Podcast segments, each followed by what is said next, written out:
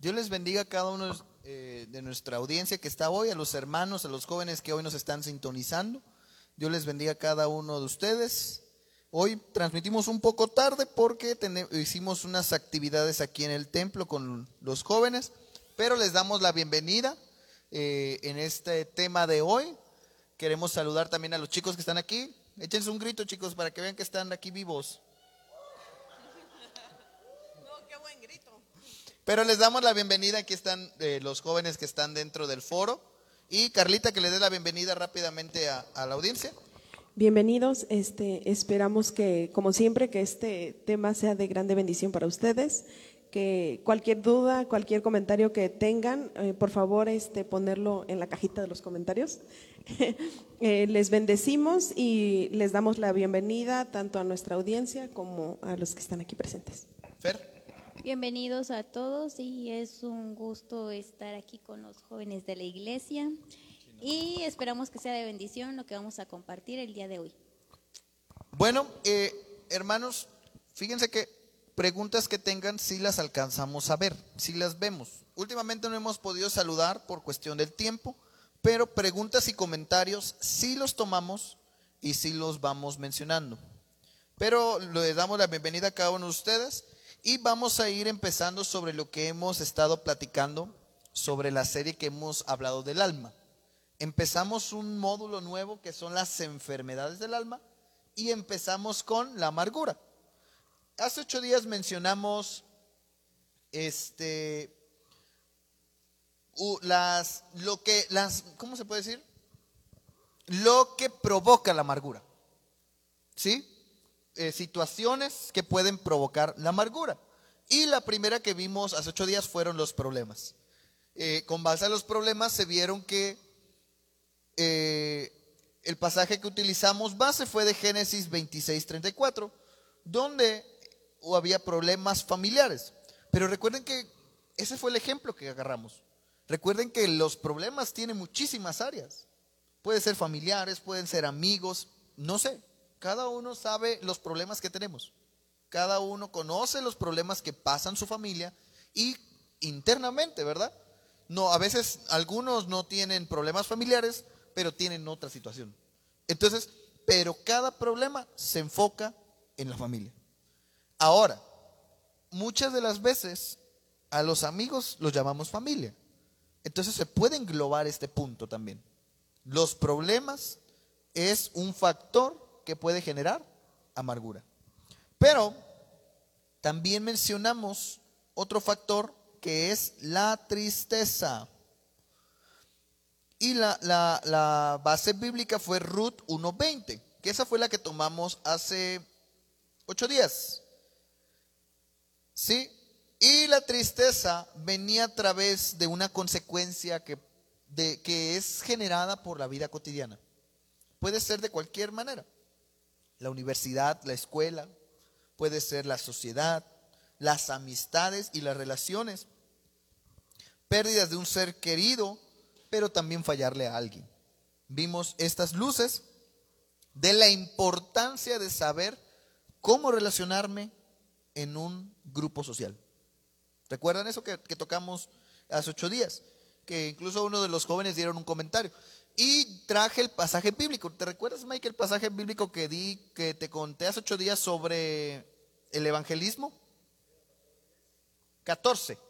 Mateo 10, 14 es el pasaje base donde yo sustento el comentario que les hice hace ocho días.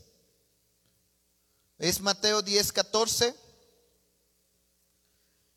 donde vemos desde el 5 la misión de los doce apóstoles. La misión que ellos tenían por ser seguidores. Ojo aquí, los apóstoles eran seguidores y discípulos. Nosotros a lo mejor no tenemos ministerio de apostólico, pero somos seguidores. Entonces nosotros también tenemos una misión aquí en la tierra. Pero con lo que yo les mencioné, quiero sustentar con este pasaje. Mateo 10, 14 que decía, y cualquiera que no os reciba ni oiga vuestras palabras al salir de esa casa o de esa ciudad, sacudid el polvo de vuestros pies. Esa expresión de sacudir el polvo de vuestros pies quiere decir dejar la responsabilidad a Dios.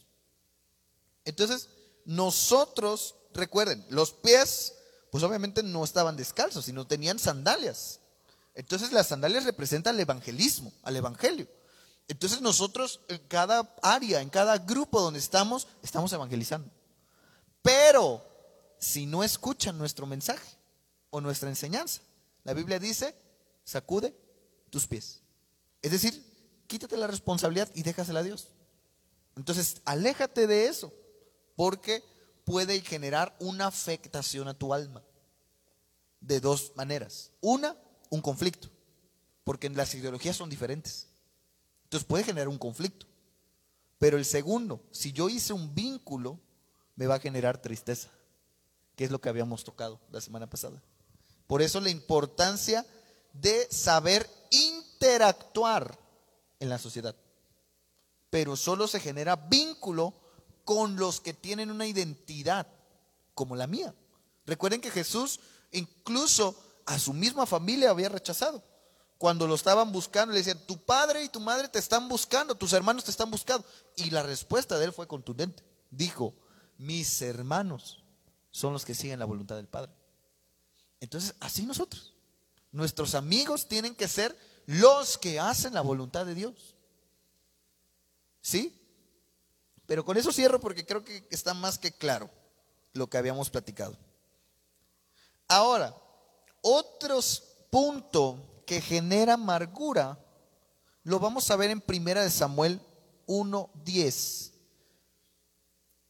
Primera de Samuel 1.10 es donde vemos otro punto importante sobre una consecuencia de la amargura. Eh, mis hermanos de audiencia, fíjense que a lo mejor hoy no vamos a cumplir la hora, o a lo mejor nos pasamos, bueno, no sé. El chiste es, depende cómo avancemos de la amargura. Porque hoy tenemos que terminar la amargura para que dentro de ocho días toquemos otra enfermedad del alma. Entonces, hoy terminamos con la amargura, sea que sea menos tiempo o sea más tiempo, pero tenemos que terminarla hoy. ¿Sí? La amargura, fíjese que es algo que se toca, es un tema muy amplio. ¿Sí? Entonces, lo vamos a ir viendo poco a poco. Primero Samuel 1.10, equipo de Mike. ¿Quién lo va, lo va a leer?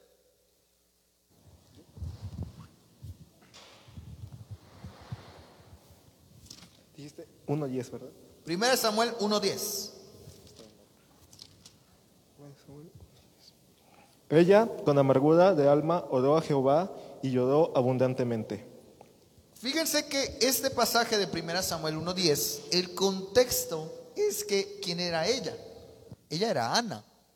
Ana era una mujer que mucho tiempo vivió afligida, angustiada, pero también independiente de, lo, de la capacidad, porque ella llegó un tiempo que no podía procrear hijos.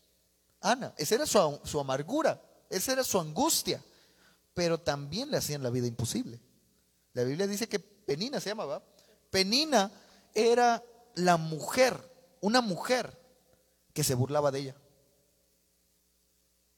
Ahora imagínense lo que provoca que se burlen de nosotros.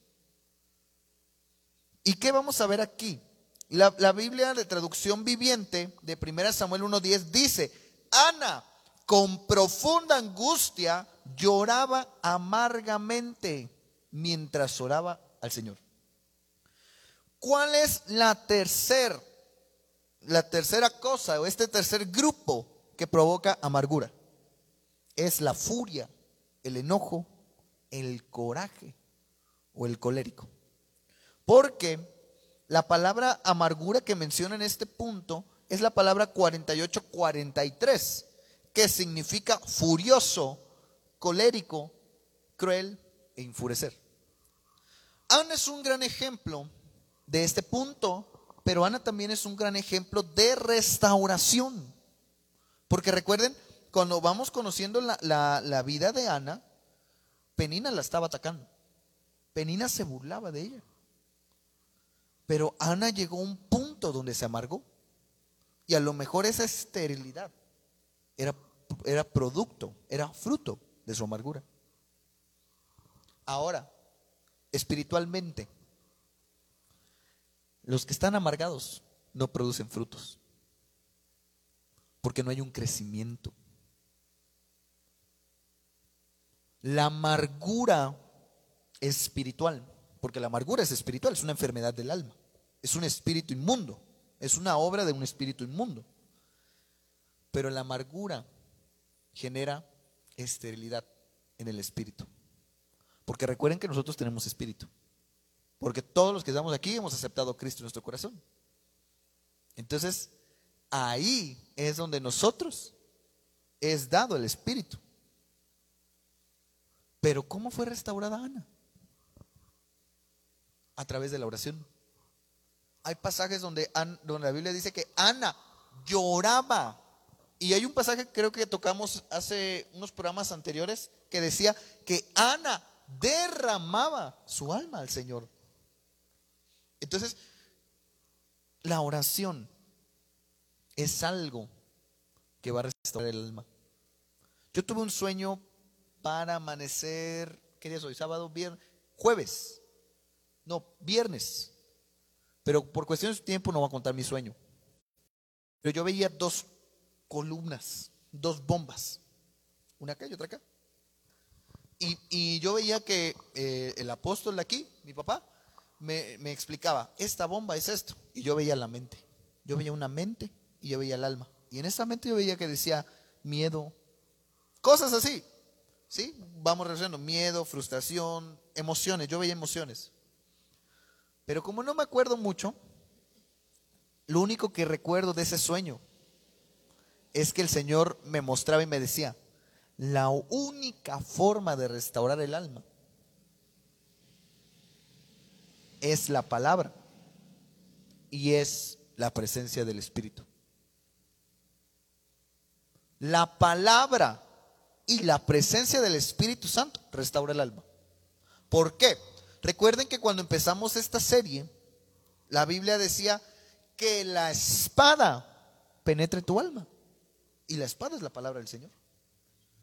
Pero la Biblia dice que llénense de la verdad, mas no de la mentira. Y la verdad es la palabra del Señor. Pero Ana es un ejemplo de la presencia de Dios. Porque ella oró y el Señor la tocó. ¿Cómo sabemos que la tocó? Ella llegó a un punto donde ella entregó el alma al Señor. Por eso dice, derramó su alma. Es decir, le entregó su voluntad al Señor. Y eso es lo que nosotros tenemos que hacer. Entregar nuestra voluntad a Dios para que Él restaure. Y la figura es que Ana fue restaurada. ¿Por qué? Porque el Señor le permitió tener un fruto. Y vaya, qué fruto. Era Samuel. Que Samuel estuvo entregado una vida plena al Señor, al sacerdocio. Recuerden que Samuel fue una de las personas que escuchó la voz del Señor tres veces. Y Samuel tuvo un, un despertar también, en el cuerpo, en el alma y en su espíritu. Y quiero que vean esa importancia. Antes de dejarle lugar a las chicas para que darle sus cinco minutos a cada una, para que vayan bien, voy a hacer un ejercicio. En el que está el equipo de Hanay. Recuerden, nosotros tenemos, y quiero que todos lo analicen, nosotros se nos ha enseñado que tenemos cuerpo, que es la carne, el alma y espíritu. ¿Sí? La Biblia menciona el ser, pero ahorita vamos a tocar tres. Es que el alma, el cuerpo y el espíritu. Ahora, yo voy a lanzar una pregunta.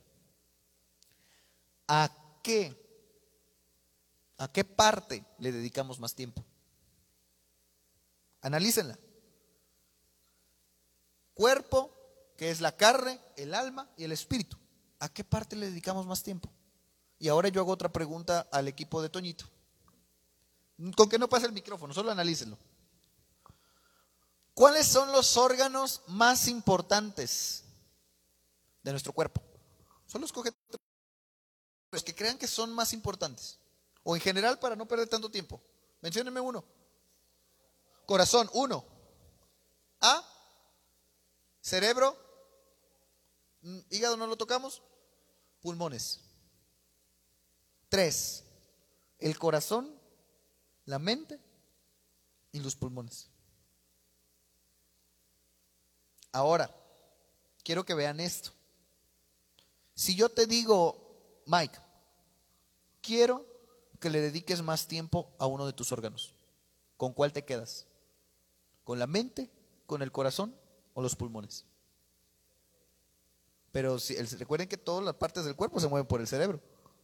Si tus pulmones fallan, dejas de respirar y se muere el corazón. Aquí. Si yo les hago esa pregunta, ¿con qué órgano te quedas más? ¿Con qué órgano cuidas más? Los pulmones.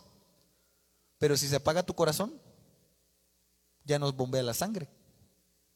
Y se apaga tu mente, no se, no pasa, no, no, no, no hay funciones en, la- en el cuerpo. Cristian, la mente, pero dejas de respirar, no pasa oxígeno al cerebro. Ahora la pregunta que yo les hice, ¿a qué le dedicamos más? ¿Al alma, al espíritu o al cuerpo? Al cuerpo, la carne. Y tienen razón. ¿Saben por qué?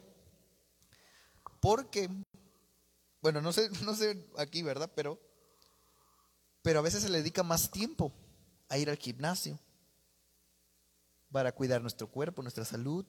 Cuidamos nuestra alimentación para cuidar este cuerpo. Algunos utilizan cremas para quitar las arrugas. ¿Cierto o no? Pero con base al ejemplo de los órganos, vean que la vida, nuestra vida, está muerta si solo le dedicamos tiempo a una cosa. Y más, y con más razón al, al cuerpo.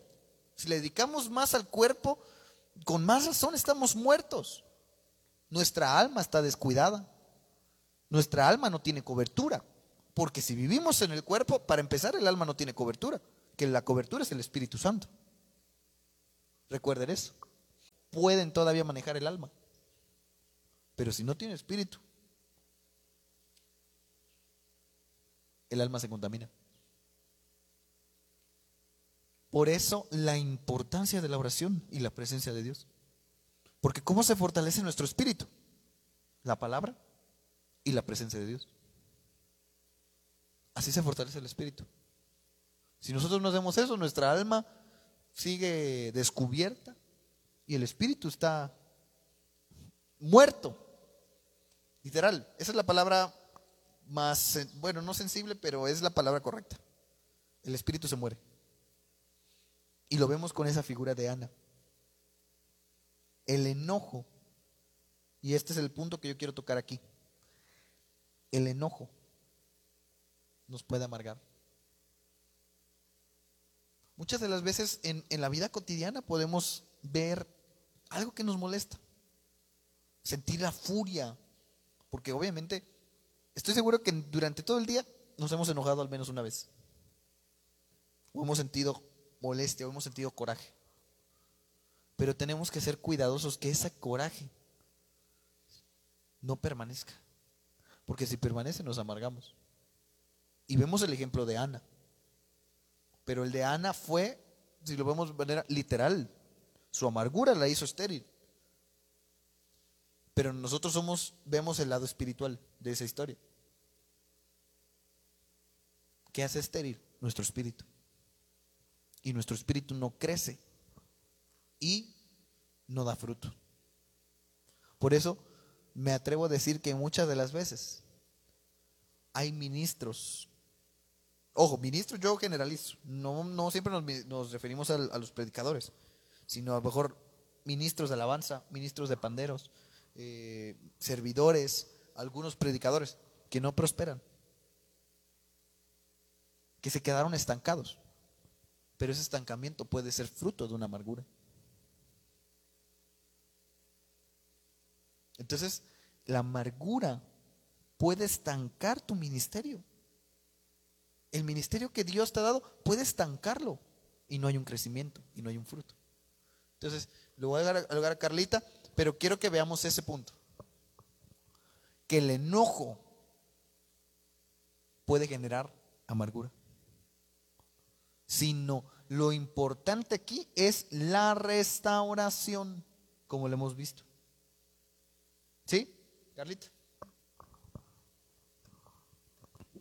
Mm, como hace ocho días este, ya se había visto que eh, una de las cosas que eh, se había visto también es que la amargura es como un veneno. Eh, entonces, este, ¿por qué decimos que la amargura es como un veneno? Acompáñenme a leer. es en Lamentaciones 3.5. Hay dos versiones. Este, una es la Reina Valera que dice, edificó baluarte contra mí y me rodeó de amargura y de trabajo. Pero en otra versión nos dice, me ha levantado un asedio de veneno y sufrimiento. La amargura lo toma como un veneno. ¿Qué pasa si yo tal vez a esa agua le echo veneno y se lo doy a beber a, Fer? Pues se nos va a petatear, ¿no? Entonces, ¿qué, qué pasa con nosotros cuando tomamos o nos hacemos o, bebemos esa amargura? pues obviamente nuestro espíritu, tal vez no te vas a morir físicamente, pero hay algo que es más importante que lo físico, que es la importancia del alma. Tu alma puede perecer. Cuando nosotros eh, escuchamos la historia de Ana, eh, es algo sorprendente, ¿no? Diría Brian, me impacta. Este, ¿Qué pasa con ella? Ella, pues, sufría constantemente de las burlas. Muchos de ustedes tal vez estando en la escuela, estando en el trabajo, eh, tal vez este, podrían, lo más común, ¿no? Es que Él es aleluya, es que es su hermano. Y tal vez en ocasiones llegamos a equivocarnos. ¿Por qué? Porque somos humanos, porque somos carne. Y en ocasiones tal vez este, cuando nos equivocamos, ¿qué es lo que nos llegan a decir? pero no se supone que tú eres cristiano. Tú no, tú no deberías de hacer esto. Entonces, ¿qué es lo que pasa? Empieza a generar en ti un conflicto y empiezas a decir tal vez el, el que yo sea cristiano me hace perfecto. No, buscamos la perfección, pero todavía no somos perfectos. ¿Y qué pasa cuando todas esas palabras que nos dicen, tal vez en la escuela, tal vez en el trabajo, tal vez nuestros amigos, no las empezamos a comer. ¿Qué va a pasar con tu alma? ¿Qué va a pasar contigo? Va a llegar un momento en el que va, puede, en el caso de Ana, ¿qué pasaba? De tanto que se estaba comiendo lo que esta penina le decía, pudo provocar en ella una esterilidad. Y entonces, ¿qué es lo que pasa cuando tú te comes eso que, que tal vez si las demás personas lo hacen tal vez inconscientemente o conscientemente, ya sin importar por qué es que lo hagan, pero lo hacen. Te lo empiezas a comer tú y ¿qué va a provocar en ti? Una amargura en tu alma. Entonces puede provocar en ti que, este, tal vez no una esterilidad, ¿no? pero sí otra clase de cosas. Cuando tú empiezas a tener veneno en ti, obviamente todo lo que tú ofrezcas hacia los demás va a estar contaminado. Eh, más adelantito, espérenme. Eh, permítanme, es que tenía aquí uno. Dice, procurad, procurad que a nadie le falte la gracia de Dios a fin de que ninguno sea como una planta de raíz amarga que hace daño y envenena a la gente. ¿Qué es lo que pasa cuando hay amargura en ti? vas a provocar que los demás a tu alrededor también se amarguen.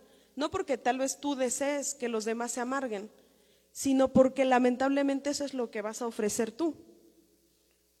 Si hay amargura en ti, lo que vas a ofrecer va a ser amargura, diría esta, ¿cómo se llama?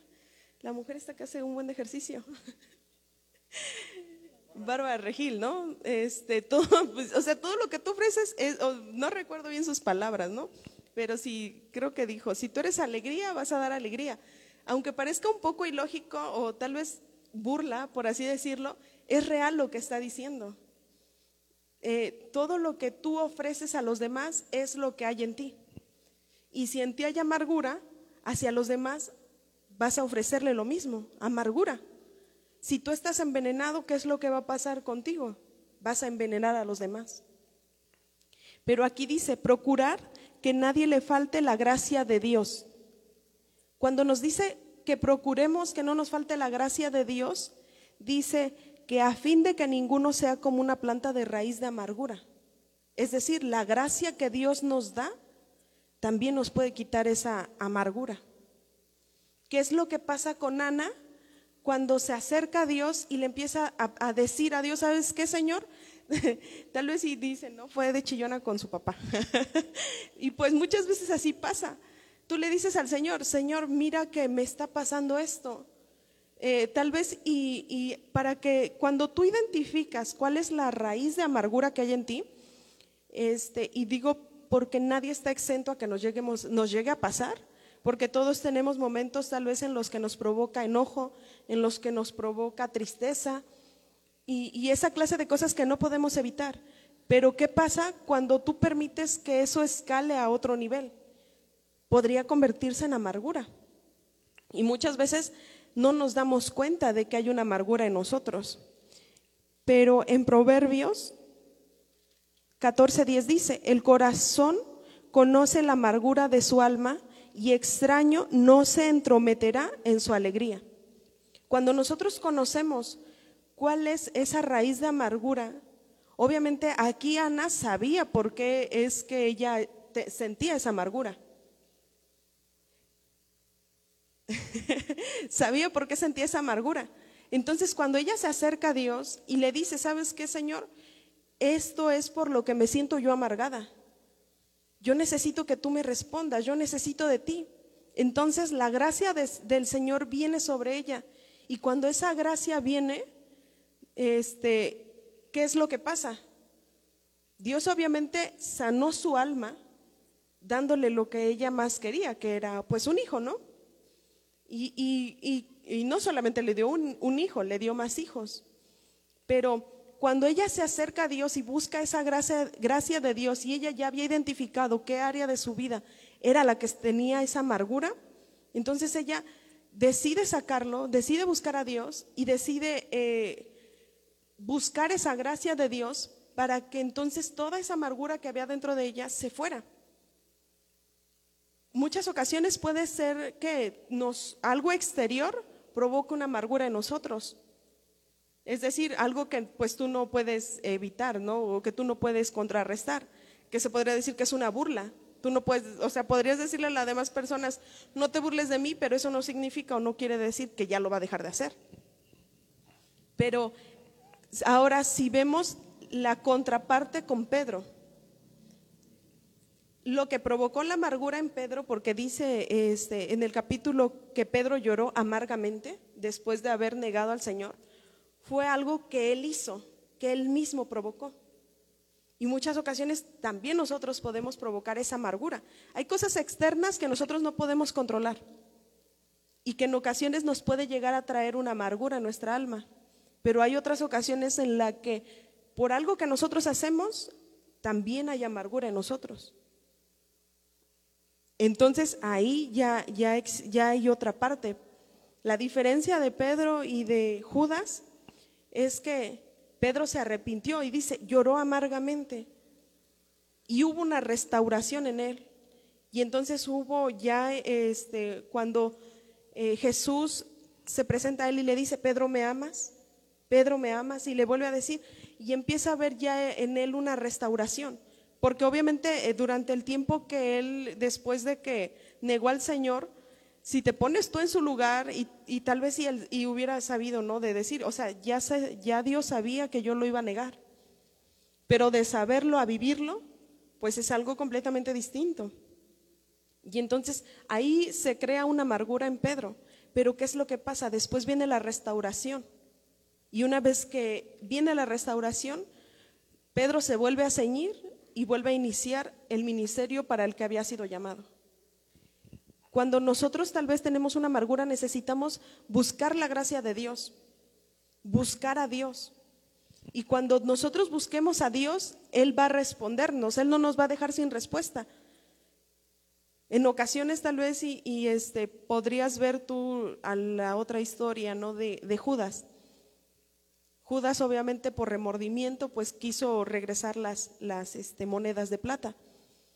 Pero como no hubo una restauración en él, como no hubo un verdadero arrepentimiento, pues este no él pues no alcanzó esa gracia, por así decirlo.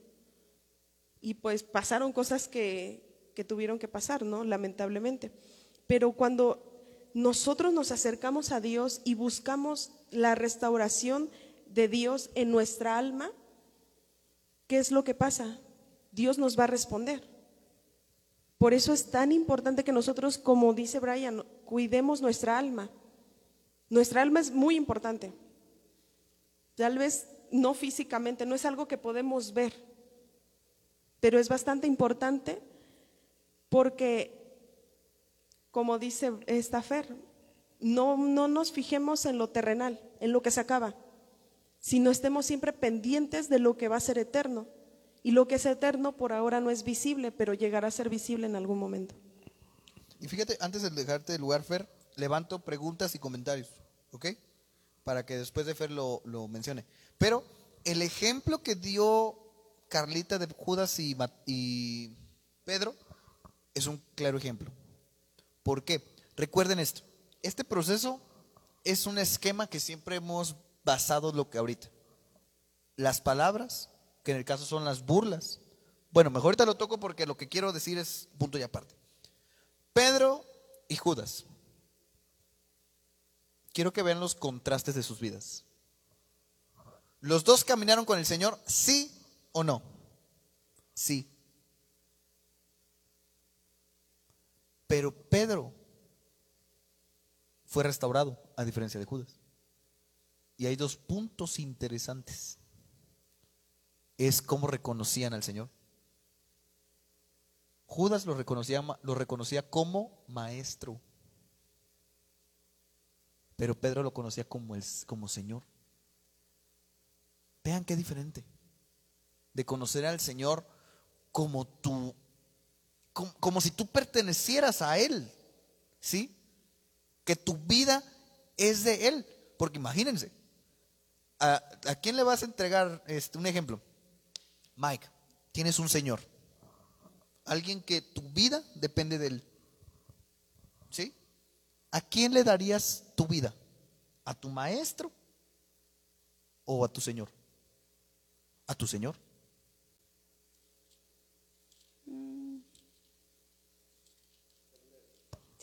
Dios es espíritu y los que le adoran deben adorarle en espíritu y en verdad. Y ahí está ese punto, o sea, para poder acercarnos al Señor, si Él es espíritu, entonces, ¿cómo nos vamos a acercar? Con nuestro espíritu y adorándole y buscándole.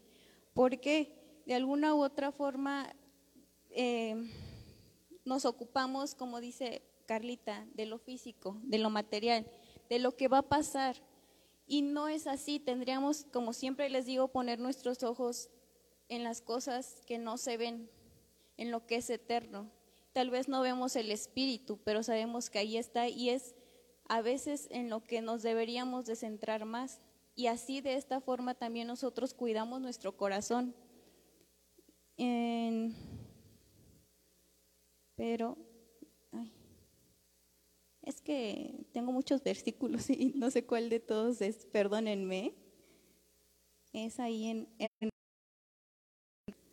8.26, dice,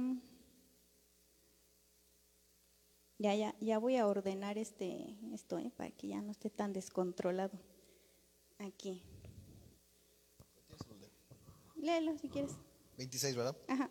Y de la misma manera también el Espíritu nos ayuda en nuestra debilidad porque no sabemos orar como deberíamos, pero el Espíritu mismo intercede por nosotros con gemidos indecibles.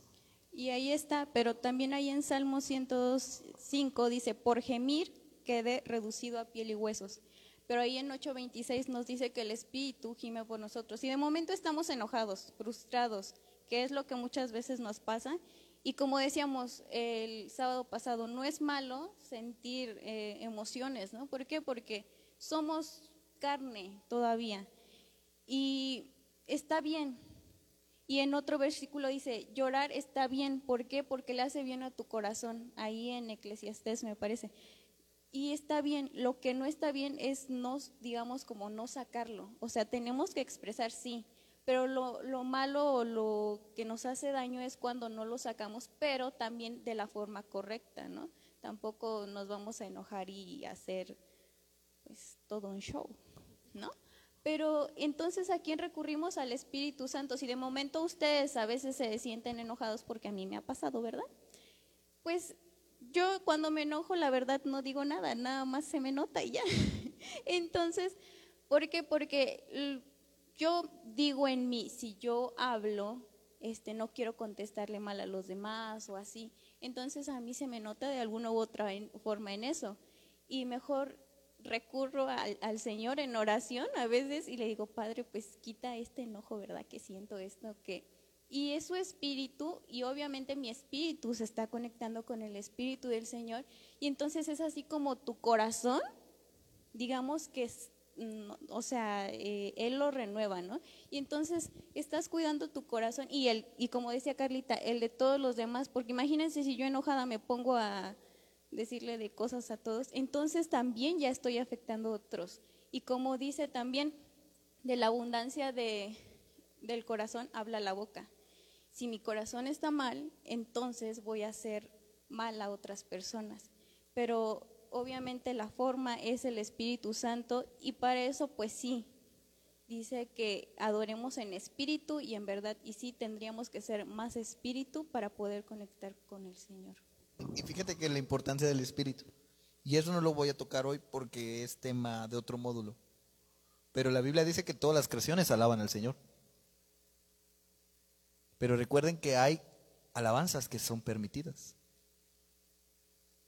Y son las que son por espíritu. Es un ejemplo, los, los perritos alaban al Señor. Pero los, los perritos no tienen espíritu, sino es alma. Entonces es diferente la adoración de un animal a una adoración nuestra. Pero eso lo vamos a tocar después. ¿Ok? Ahorita no es punto y punto y aparte. Preguntas. ¿Ningún equipo tiene preguntas ni comentarios? ¿Dudas? ¿Nada? Toñito. El, micrófono, por favor. A Toñito. Ok, Toñito. Si quieres desde ahí, vémela diciendo. Préndelo y vémela diciendo. Es más bien un comentario. Ok. Bueno, este. Hace tiempo yo, una noche me puse a pensar, ¿por qué Judas hizo pues, lo que hizo, no? ¿Por qué entregó al Señor y por qué él no tuvo la salvación como si seguía al Señor? ¿Por qué Juan, Pedro sí la tuvo? Y en esa noche el Señor me dio una revelación que en su momento no la entendía y hoy acabo de entenderla. El Señor me acaba de una revelación. El Señor, bueno, acabamos de hablar de que este, Judas tuvo remordimiento por el Señor. Él solo tuvo lástima, él solo tuvo como, vio lo que le estaba pasando y se sintió mal de lo que había hecho. Y simplemente dijo, no, pues cometí algo malo, pero nunca, nunca quiso aceptarlo, más bien solo dijo, hice algo malo, debo recompensarlo de alguna manera y nada más quiso devolver las monedas. Pero sin en cambio Pedro eh, se arrepintió realmente. Él tuvo una tristeza, como lo platicaban la otra vez, se sintió triste por lo que había hecho, de que había negado al Señor. Y esto me recuerda mucho, o más bien es un claro ejemplo de mucha, mucho pueblo, o como lo decían, mucha gente que es como Judas y Pedro. La gente que es como Judas, y como decías, hay ministros que no aceptan al Señor realmente, solo lo dicen o solo lo hablan. Y hay mucho pueblo y que dice, yo acepto al Señor con mi corazón, yo, el Señor es el rey que habita en mi corazón, pero va a una iglesia y si no le gusta cómo predican, se va va a otra iglesia y si no ve cómo le gusta la alabanza, se va.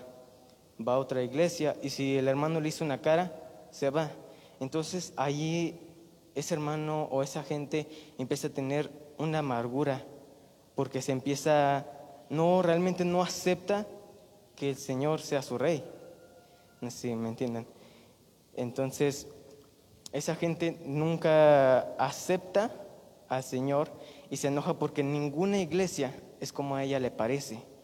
Que ninguna iglesia tenga lo que Él quiere. Y como decía, eh, no, a veces la iglesia, a veces el pueblo solo quiere ver milagros, solo quiere ver que el Señor los sane, que el Señor haga un milagro en la iglesia, que prediquen a lo mejor de un problema que están teniendo, que oren por ellos. Pero hay otro pueblo o hay otra, otra gente que es como Juan, que sabe que no se necesita una iglesia grande, no se necesita tener la mejor alabanza, tener eh, a hermanos que todos los días a lo mejor no los saluden, ¿cómo hacerlo? Que, que a lo mejor un hermano viene mal y no lo saludó y diga, no, pues no me saludó, pues yo sí lo voy a saludar. Entonces, esa gente que es como Pedro, se queda en las iglesias que a lo mejor uno dice, no, pues que esa iglesia es muy pequeña, ahí no se presenta al Señor. Esa, esa gente sabe que el Señor se presenta en todos lados. Esa gente sabe que el Señor siempre va a estar presente en donde estén dos o tres predicando su palabra. Y, y ahorita lo entiendo porque en su momento yo decía, pero si Judas seguía al Señor, ¿por qué no recibió la vida? Bueno, porque no fue salvo. Si para mí Judas, o en ese momento para mí decía, pues Judas seguía al Señor, el Señor lo escogió por algo, para que a lo mejor él fuera salvo. ¿Y por qué no fue salvo? Y ahora me estoy dando cuenta que Judas amargó su corazón porque le entró la avaricia, porque tenía ese o sentía realmente lo terrenal en su cuerpo, nunca vivió la alma. Pero sin en cambio tenemos a Pedro, que se arrepintió de lo que hizo, que a, a pesar de negar al Señor, él lloró y sacó su amargura, lo que en su momento le hizo mal, lo sacó ahí. Y es ese pueblo que no necesita a lo mejor ir a una iglesia grande para que ministren por él, sino que él desde su casa, orando, lo hace y el Señor en ese momento lo sana. Y es la otra iglesia que cree que yendo a una iglesia grande, donde tengan la mejor alabanza, donde tengan un pastor joven que a lo mejor predique bien, va a ser salva en ese momento. Entonces, hay una gran diferencia entre el pueblo que se parece a Judas y el pueblo que se parece a Pedro. Fíjate que, bueno, ahí hay dos cosas. Una, lo de Judas. ¿Qué pasó con Judas? Con base en este mapita. Judas estaba en una cárcel espiritual. Ahora veámoslo terrenalmente. ¿Por qué van a la cárcel la gente mala. Van a pagar sus acciones, ¿cierto o no? Ahora, ¿por qué nuestro espíritu va a la cárcel? Por acciones que hacemos. ¿Y cuál es? El pecado. Recuerden que el pecado es por muchísimas áreas, por muchísimas ramas. El pecado es lo que cautiva el espíritu. Pero ojo, una cosa es tener el conocimiento y otra cosa es practicarlo. Porque Judas tenía el conocimiento. Judas sabía que el Señor lo, podía salvar, que lo, podía perdonar por una falla. Judas lo sabía. Pero no se dio cuenta que estaba en una cárcel espiritual. Y eso le pasó a Sansón. A Sansón también le pasó lo mismo. Porque Sansón, eh, la Biblia dice que él vino, fue escogido para ser un libertador del pueblo de Israel. Pero él entraba puertas que no le tenían que corresponder, porque la Biblia dice que se casó con una prostituta. Entonces, en aquel tiempo, pues ahora sí que era solamente la salvación para el pueblo judío, los que siguieran la ley, que era más estricta. Se desviaba y el Señor lo respaldaba. Pero la Biblia dice bien clara, y Sansón no se dio cuenta cuando el Espíritu de Dios ya no estaba con él. Eso es lo que pasa con los que están cautivos. Muchas de las veces hay pueblo que viene a la iglesia solo por costumbre, pero no se dan cuenta que tal vez su espíritu puede estar cautivado. ¿Y cómo? A lo mejor por un acto. Y eso le pasó a Judas.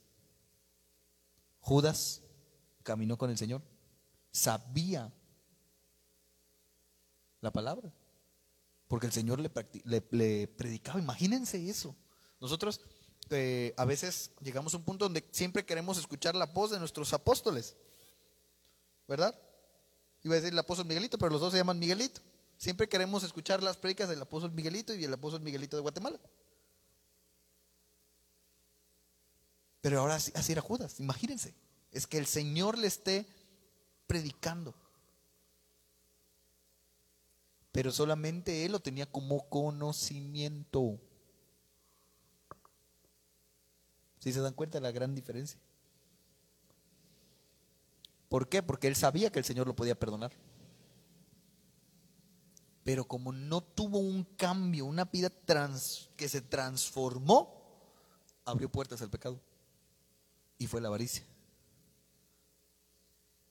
Y la avaricia le desató orgullo.